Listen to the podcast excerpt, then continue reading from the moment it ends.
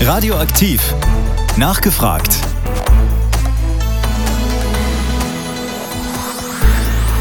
Heute zu Gast ist Ralf Hermes vom Verein Denkanstoß Hameln. Morgen wird eine vom Verein organisierte Ausstellung im Hamelner Bahnhof eröffnet mit dem Titel Auftakt des Terrors. Diese Ausstellung befasst sich mit den Anfängen des Nationalsozialismus und wie die Nazis Stück für Stück das Massenmorden probten. Über die Ausstellung selbst und was wir von ihr lernen können, das ist heute Thema der Sendung. Ich bin Anton Posnack-Sommer und freue mich, dass Sie eingeschaltet haben. Radioaktiv. Nachgefragt.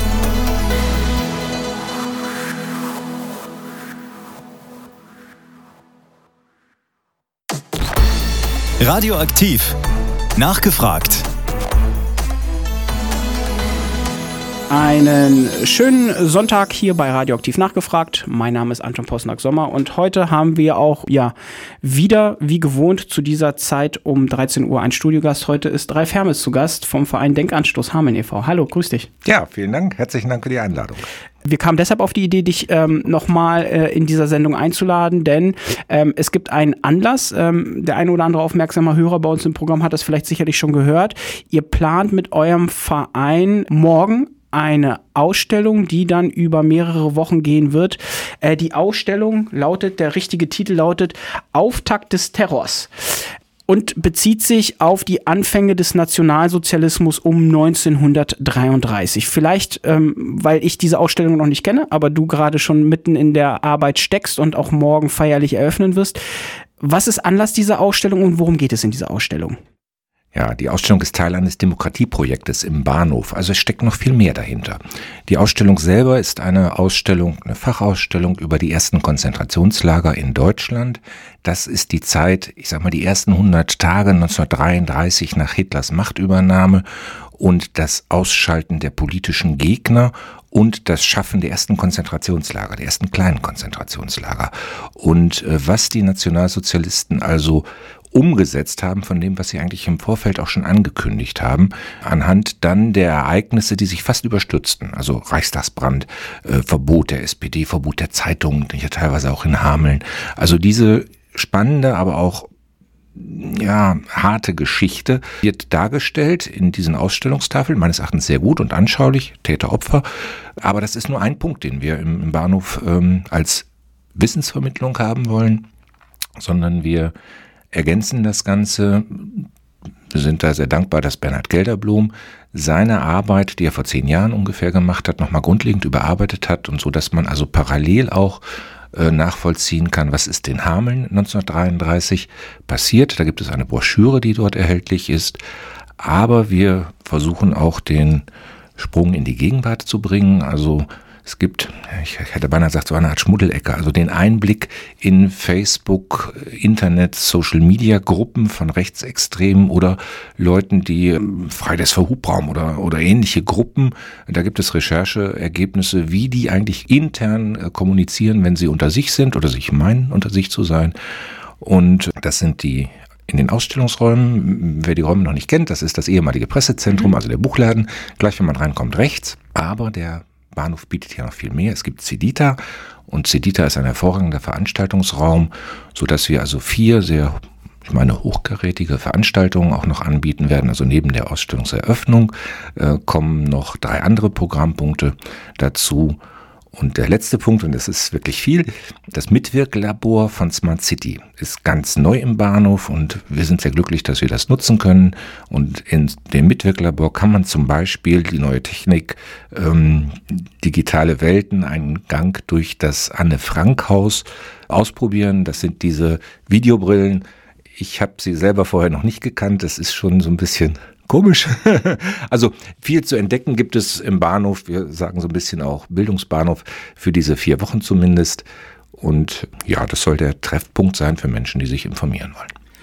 Warum war es eurem Verein so wichtig, ähm, du hast gesagt, es ist ein Demokratieprojekt. Ähm, gerade dieses Thema, der eine oder andere würde jetzt sagen, Mensch, es gibt doch schon so viele Forschungsergebnisse zu dem Thema und eigentlich ist das ein ganz gut erforschtes Feld und allem drum und dran. Warum war es euch wichtig, zum gegenwärtigen Zeitpunkt diese Aufstellung, wie ihr sie jetzt so konzipiert habt, jetzt ähm, ja ins, ins, ins Leben zu rufen? Ja, weil man geht immer davon aus, die Leute wissen schon alles. Nein, wissen sie nicht. Auch ich selber weiß längst, also was diese Geschichtssachen angeht, äh, nicht. Und wichtig ist es deswegen, weil Geschichte sind gesammelte Erfahrungen. Also das ist nicht irgendwie was Science Fiction oder Fantasie ist.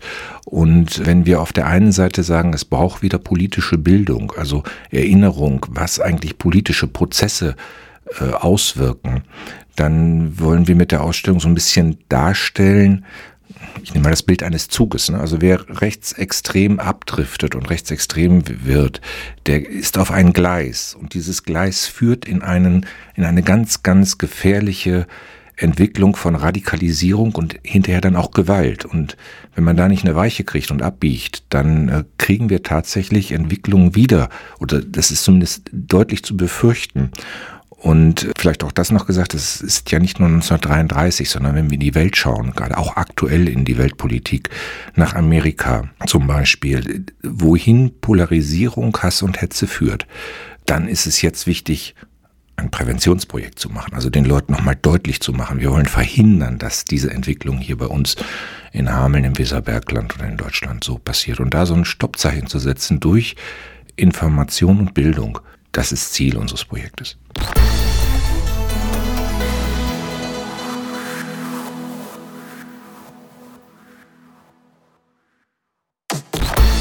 Radioaktiv. Nachgefragt.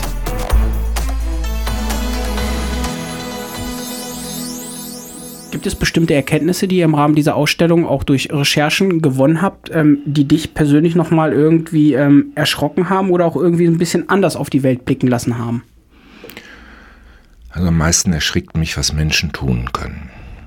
Und zwar ähm, war ja auch in der Weimarer Republik oder auch hier in Hameln die Menschen, ähm, das, das, ich will nicht sagen, das war ja kein hinterhälterisches Land oder Volk, das war, wir sind eine Kulturnation gewesen, auch 1925 schon.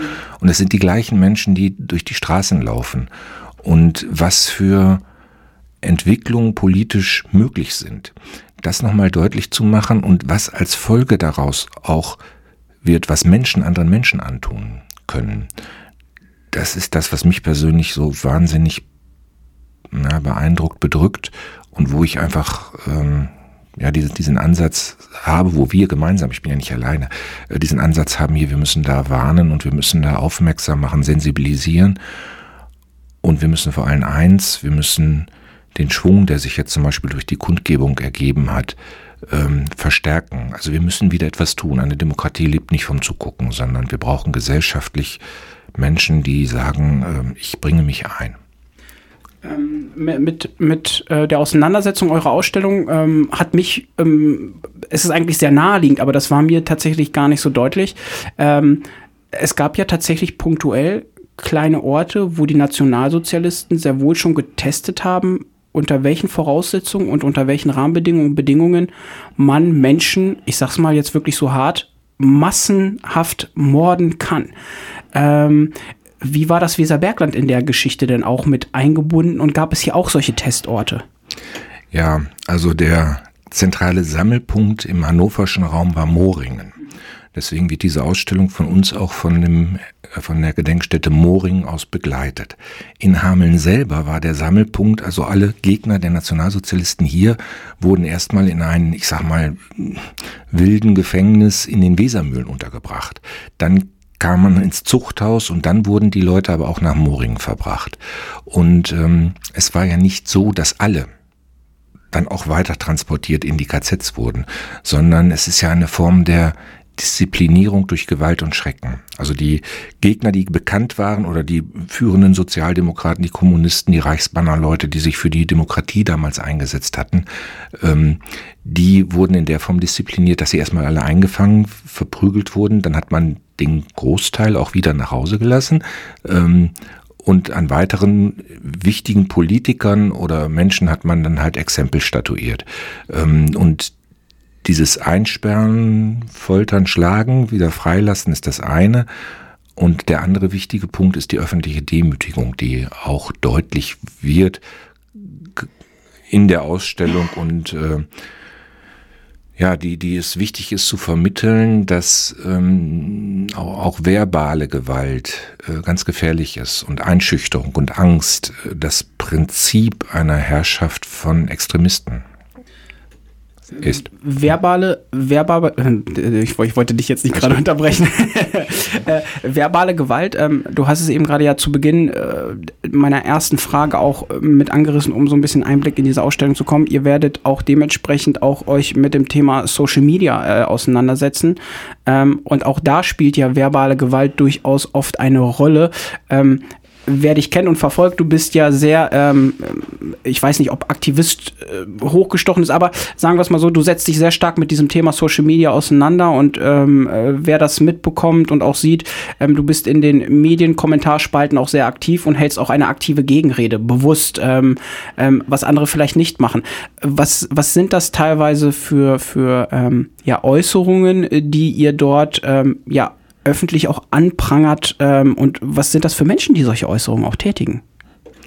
Ja, man muss da differenzieren. Also aufgefallen ist mir zum Beispiel gerade in letzter Zeit sehr stark, dass äh, ich sag mal rechtsaußen äh, Aktivisten ähm, einfach agitieren. Die, die nutzen das Medium Internet und Social Media ähm, sehr bewusst und gezielt, um Stimmung zu machen. Und diese Stimmungsmache ist es, die oftmals subtil ist. Das erfolgt mit kleinen Bildchen, Karikaturen. Ich sage dann auch mal Hetzbilder durchaus. Also irgendwann ist ja ein Bild nicht mehr Karikatur, sondern überschreitet auch eine Karikatur eine Grenze. Ähm, sprengt jetzt so ein bisschen den Rahmen. Aber ähm, die sind da unwahrscheinlich aktiv. Und es geht darum, Unsagbares sagbar zu machen.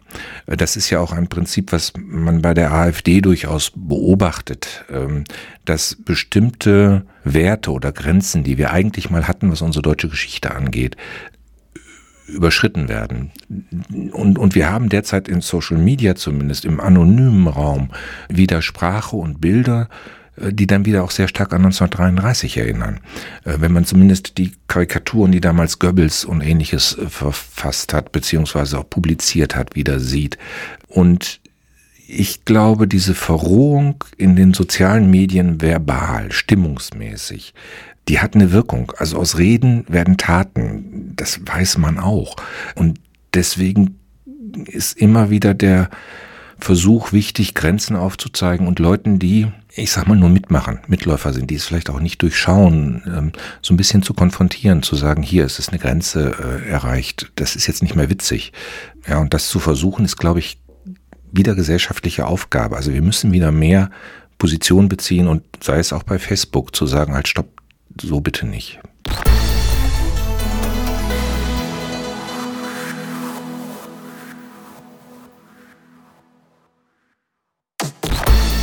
Radioaktiv.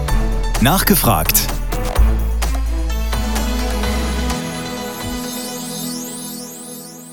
Wie, wie, geht man denn mit so einer Situation um, wenn Leute zum Beispiel dann aber auch sagen, okay, ich finde das eigentlich ganz fürchterlich, habe aber noch nicht den Mut dazu, in irgendeiner Form etwas dazu beizutragen?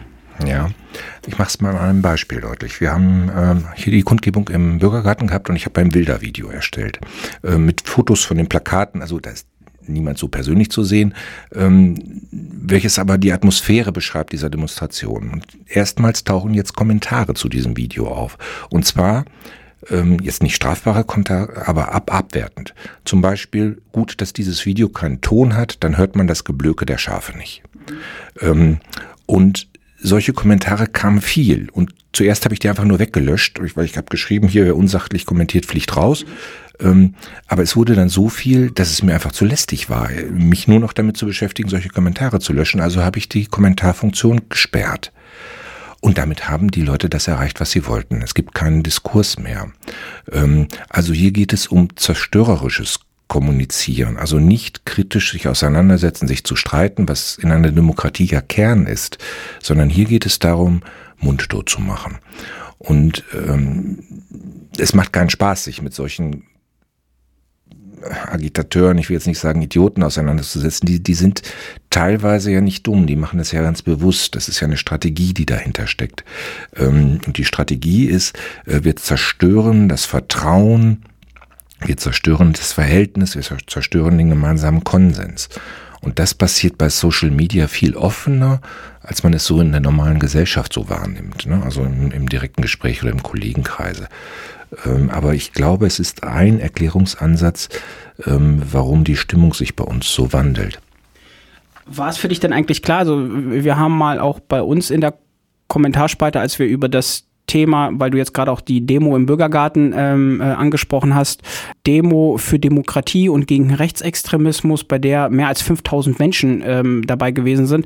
Die zweitgrößte Demonstration in Hameln in der Nachkriegsgeschichte mir war von vornherein klar, wenn wir das Thema in irgendeiner Form auf Social Media bespielen werden, dann gibt es dann auch die Kommentare, die das Ganze relativieren. Ist das auch etwas, was dir schon so von vornherein bewusst war? Und äh, was mich aber dann doch noch überrascht hat, war die Heftigkeit der Relativierung dieser Veranstaltung, in der man dann halt einfach versuchte zu sagen, okay, das ist alles Fake und das waren niemals 5000 Menschen, ähm, um einfach irgendwie so das Gefühl zu vermitteln, nee, so viele sind es am Ende gar nicht. Also ich hatte genau den gleichen Eindruck. Und zwar geballt. Also so viel Widerstand oder Relativieren ähm, wie zu dieser Demo und in dem Umfeld habe ich auf Social Media noch nicht wahrgenommen. Also man muss sagen, es ist ja total toll, dass so viele Leute jetzt aufgestanden sind und haben gesagt haben, ich muss jetzt was machen. Aber es muss klar sein, es gibt auch eine Gegenreaktion. Also auch die, die andere Seite baut ihre Wagenburg und, und, und äh, solidarisiert sich und hält gegen. Und ähm, bei Social Media vermisse ich dann doch wieder so ein bisschen ähm, den, den, den aktiveren Widerspruch. Also wenn man jetzt, man kann ja diesen Gradmesser, es gibt das, äh, den Daumen hoch, da sagt jemand, wenn er den Daumen hochklippt, den Beitrag gefällt mir, finde ich gut und der, das Gegenbeispiel ist das lachende Smiley, also das verlachende Smiley. Äh, und da sieht man, auch diese Akteure von rechts außen sind deutlich weniger aber sie sind lauter, weil sie dann nämlich in den Kommentarspalten auch noch schreiben und agitieren und, hin, und, und lächerlich machen oder hinterfragen oder ablenken. Also das sind Strategien, Kommunikationsstrategien, die, die durchaus nicht zufällig erfolgen.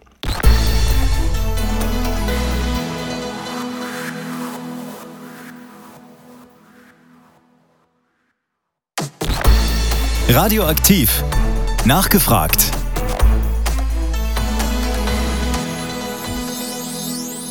Was viele Leute momentan ja sehr umtreibt, ist ja die, ähm, ähm, dass das hinlänglich jetzt bekannte ähm, Vorgehen von Rechtsextremisten mit ähm, AfD-Funktionären ähm, und auch ähm, vereinzelt äh, ich sage bewusst vereinzelt CDU-Politikern, die sich der Werteunion ähm, zugehörig gefühlen, haben sich getroffen in Potsdam, um ja über, sie nennen es Remigration, was eine, ich finde, vielleicht Verharmlosung des Wortes von Massendeportation ist, gesprochen haben. Viele haben daraufhin dann gleich sofort irgendwie auch diese Parallelen zu 33 gezogen. Das ist ja immer wieder ein spannendes Diskussionsfeld. Es gibt da unterschiedliche Wahrnehmungen und auch ähm, ähm Einordnungen. Viele sagen, na ja, wir sind noch weit entfernt von 33. Andere wiederum sagen, nee, wir sind eigentlich sehr deutlich schon nah dran in was für einer Gemengelage oder Gefühlslage befindest du dich da diesbezüglich aktuell, wenn du sagst, okay, oder sagen wir es mal so, aufgrund der, der Ausstellung, hast du jetzt schon in irgendeiner Form Parallelen entdeckt von 1933, die jetzt auch aktuell wieder eine gewisse, ja, ähm, ein, ein gewisses Indiz dafür sind, dass man sich durchaus in so eine Richtung bewegen könnte? Also da würde ich sagen eindeutig ja. Und zwar in der Rhetorik und im Stil. Also wenn man sich schaut, eigentlich fängt es ja vor 33 schon an. Die Nationalsozialisten sind ja gewählt worden. Und die Strategie der Nationalsozialisten war Delegitimierung des Staates, der handelnden Akteure ähm, und Schaffen einer eigenen auch Nachrichtenwelt ähm, und Angst. Angst und Terror. Also Terror haben wir noch nicht, Straßenterror wie 33. Aber was wir haben ist ähm, zum Beispiel Begriff Lügenpresse. Also ähm, eine eigene alternative Wahrheit sich schaffen. Ähm, wesentliche Grundlagen eigentlich auch so der Wissenschaft schlicht zu leugnen. Ähm, diese Mechanismen, um damit die eigenen Leute zu ähm, solidarisieren und ihnen einen anderen Weg aufzuzeigen, äh, die sind als Parallele erkennbar. Wir sind noch zum Glück toi toi toi noch lange nicht auf diesem Faktor physische Gewalt, gegenseitig umbringen, verprügeln. Ähm, aber es heißt nie wieder wäre den Anfängen, wir, wir müssen dann ansetzen, wenn es halt noch nicht zu spät ist.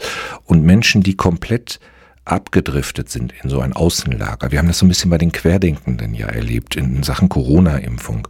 Also auch da haben sich ja Leute abgekapselt von der Wirklichkeit, so zumindest meine Wahrnehmung, und waren überhaupt nicht mehr zugänglich. Äh, und dieses aufzubrechen oder zu versuchen, dass dieser Kreis der Abgekapselten in ihrer eigenen, dann Rechtsaußenwelt lebenden Menschen, äh, den muss man so klein wie möglich halten. Und eigentlich predigen wir das auch schon seit fünf, sechs Jahren, weil das ist nicht nur mit diesen aktuellen äh, Korrektivrecherchen äh, offenkundig geworden. Das fing an sich auch schon mit dem Vogelschiss von Gauland und den Agieren von Höcke ähm, äh, an, wo, wo, wo es sichtbar wurde, die, die Spitze des Eisberges deutlich wurde. Ähm, und es ist noch nicht zu spät, aber wir sind halt auch schon spät dran, das muss man auch irgendwie sagen. Worüber sich viele dann im Nachgang, glaube ich, Gedanken gemacht haben, ist nach der Demo, und das war auch mein erster Reflex, ähm, wow, da sind jetzt erstmal 5000 Menschen, die aufgestanden sind und ähm, ihr demokratisches Recht äh, wahrgenommen haben und gesagt haben, okay, ähm, uns ist es wichtig, hier ein Zeichen zu setzen, weil wir mit ähm, bestimmten Entwicklungen, Äußerungen, ähm, Ideen absolut nicht einverstanden sind aber was kommt denn danach? Ähm, dann war so ein bisschen so dieses, okay, jetzt sind alle glückselig, haben sich jetzt versammelt, aber ähm, damit ist es ja nicht getan. Was kann man aus deiner Sicht dagegen dann noch weiter tun? Du hast gesagt, diese Welle mitnehmen. In welcher Form könnte man das denn machen?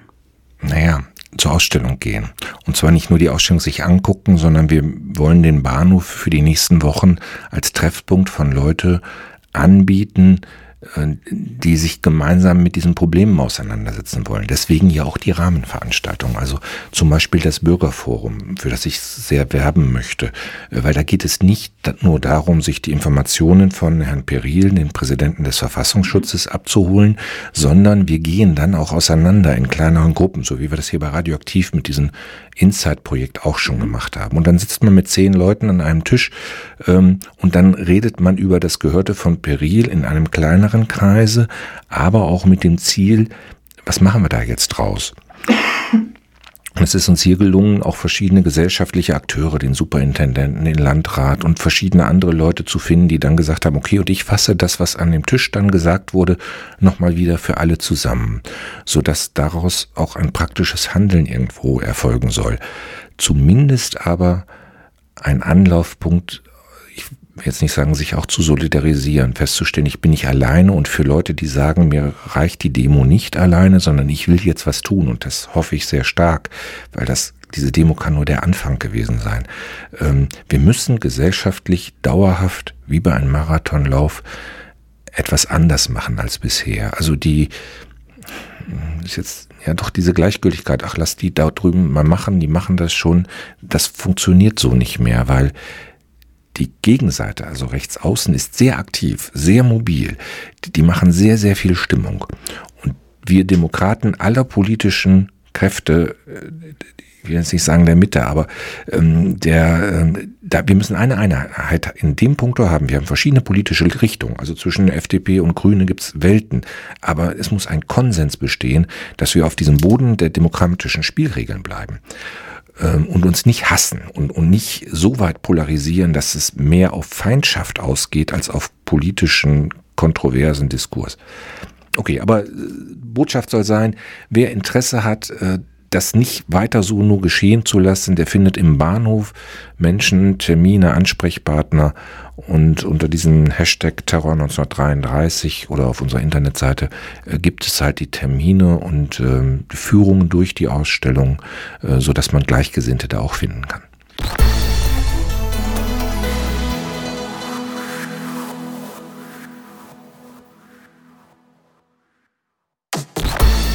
Radioaktiv. Nachgefragt.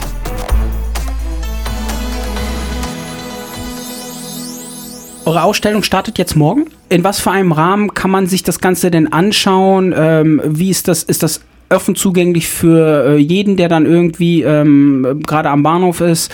Gibt es Führungen? Du hast auch das Thema Begleitveranstaltung ähm, nochmal angesprochen. Es wird Frank Werner, äh, Chefredakteur Zeitgeschichte da sein, ähm, wird äh, über das Thema, glaube ich, Fake News sprechen. Es wird ein äh, Politikwissenschaftler aus Kassel, der momentan sehr bekannt ist. Ich habe jetzt den Namen nicht parat. Ähm, äh, Professor Schröder. Hm? genau, Professor Schröder, den meinte ich, ähm, wird auch vor Ort sein, der aktuell sehr viel als Experte gefragt ist zum Thema ähm, Rechtsextremismus und auch die Entwicklungen innerhalb der speziell jetzt AfD da diesbezüglich. Ähm, du hast Herrn Peril angesprochen vom Niedersächsischen Verfassungsschutz und Bernhard Gelderblom. Das sind alles unterschiedliche Begleitveranstaltungen. Ähm, was, was hat es denn damit auf sich? Warum, warum hat man jetzt parallel zu dieser Ausstellung noch diese Begleitveranstaltungen organisiert? Mhm, weil wir nicht nur Geschichte machen wollten. Also es geht nicht nur um die Ausstellung, was war 1933, sondern es geht eigentlich ums Heute. Die Ausstellung ist der Aufhänger und ich kann die Menschen nur einladen, kommen Sie in den Bahnhof von 15 bis 18 Uhr, ist jeden Tag samstags bis sonntags ähm, offen. Da finden Sie immer ein oder zwei Leute in der Ausstellungsbetreuung. Man kann sich die Ausstellung angucken, äh, man kann sich das Programm dort abholen und dann gibt es dieses Rahmenprogramm, welches ein Informationsprogramm sein soll. Auch hier die Bitte, wir bitten um Anmeldung. Wir haben schon recht viele Anmeldungen. Ähm, wir müssen das so ein bisschen auch steuern. Wie viele sind es denn tatsächlich? Weil 5000 Leute können wir bei Cedita nicht unterbringen. Ich überspitze es jetzt, aber ähm, aber die Einladung besteht einfach, wer nach der Kundgebung am 10.2. sagt, ich, mir reicht das nicht, da einfach nur mal einmal im Bürgergarten gewesen zu sein, der kann im Bahnhof Informationen finden, der kann sich dort in unser Infonetzwerk eintragen ähm, und man kann die Menschen kennenlernen, die sich da engagieren bei den Veranstaltungen. Also Carsten Holexa, Andreas John, ich und eine ganze Reihe weiterer haben sich da so ein bisschen versammelt, zumindest für dieses Projekt, ähm, um Informationen weiterzugeben.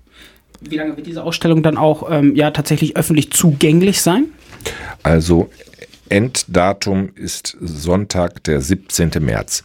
Äh, wir werden am Sonntag schon anfangen abzubauen, weil es ist durchaus auch Arbeit. Ne? Wir hatten da einen komplett leeren Laden, den haben wir jetzt bestückt. Ähm, wir müssen dann wieder sauber machen. Also es gibt auch so ganz praktische Sachen. Man muss dann wieder putzen. Wir wollen das ja auch vernünftig übergeben. Dann wieder. Aber bis zum 17. März immer von 15 bis 18 Uhr jeden Tag ist der Laden offen, beziehungsweise die, die Ausstellung geöffnet. Und diese Angebote der Führung, da darf ich vielleicht nochmal darauf hinweisen, ähm, da geht es dann um ein bisschen mehr, da wird dann erläutert. Also wir versuchen dann mit den Menschen ungefähr eine Stunde ähm, zu erläutern, warum wir das machen, was so die Hintergründe sind und verknüpfen dann auch äh, zwischen der Ausstellung und Gelderblom und heute. Also das ist eine Einladung zum Gespräch miteinander und sich kennenlernen. Und wer an solchen Führungen teilnehmen will, es gibt einige öffentliche Führungen, die auf dem Flyer erkennbar sind. Oder wer zu einer Gruppe gehört, die sagt, hier, wir sind acht, neun Leute, wir wollen mal gemeinsam ähm, durch die Ausstellung gehen. Da gibt es zurzeit noch ein paar Termine, die offen sind, also Zeitfenster, wo man sich rein äh, buchen kann, um dann ein bisschen intensiver einzusteigen. Wann wird es denn morgen losgehen? Um 18 Uhr und zwar starten wir bei Cedita, also äh, im alten Kaisersaal. Das ist ein relativ großer Raum ähm, und da stellen wir dann im Grunde das Gesamtprojekt vor, aber es kommt auch ähm, aus von der ähm, vom KZ Gedenkstätte Moring eine Fachfrau, die äh, nochmal erläutert, äh, was haben sich die Ausstellungsmacher eigentlich dabei gedacht und es stehen auch die verschiedenen Akteure auf und erklären, warum sie sich einbringen, weil wir machen das ja nicht alleine, wir haben verschiedene Partner äh, und in der Form, wir haben uns aber auch klar vorgenommen, 60 Minuten, dann ist vorbei. Und dann gibt es die Möglichkeit zum Austausch, also Smalltalk, ein Glas Wasser trinken oder ein, ein kleines Häppchen essen, also es gibt eine beschränkte kleine Bewirtung dazu und die Einladung, sich mit den Leuten, die dann da bei der Ausstellung sind, auch zu unterhalten, also untereinander Austausch zu treten, weil ich glaube, das ist wichtig. Gesicht zeigen für die Demokratie und Netzwerke knüpfen, Partner finden, sich solidarisieren. Also auch an dieser Stelle dann vielleicht nochmal ähm, ein Thema, wo, worüber man derzeit äh, durchaus nachdenken sollte, sprechen sollte. Auftakt des Terrors, morgen geht's los im Hamelner Bahnhof. Äh, ich glaube, weitere Infos findet man auch, wenn man einfach mal euch googelt, Denkanstoß, da findet man alles weitere dazu dann auch ähm, aufgelistet. Ralf, ich bedanke mich für deine Zeit, für das Gespräch und wünsche euch viel Erfolg mit eurem Projekt. Vielen Dank und alles Gute. Bye.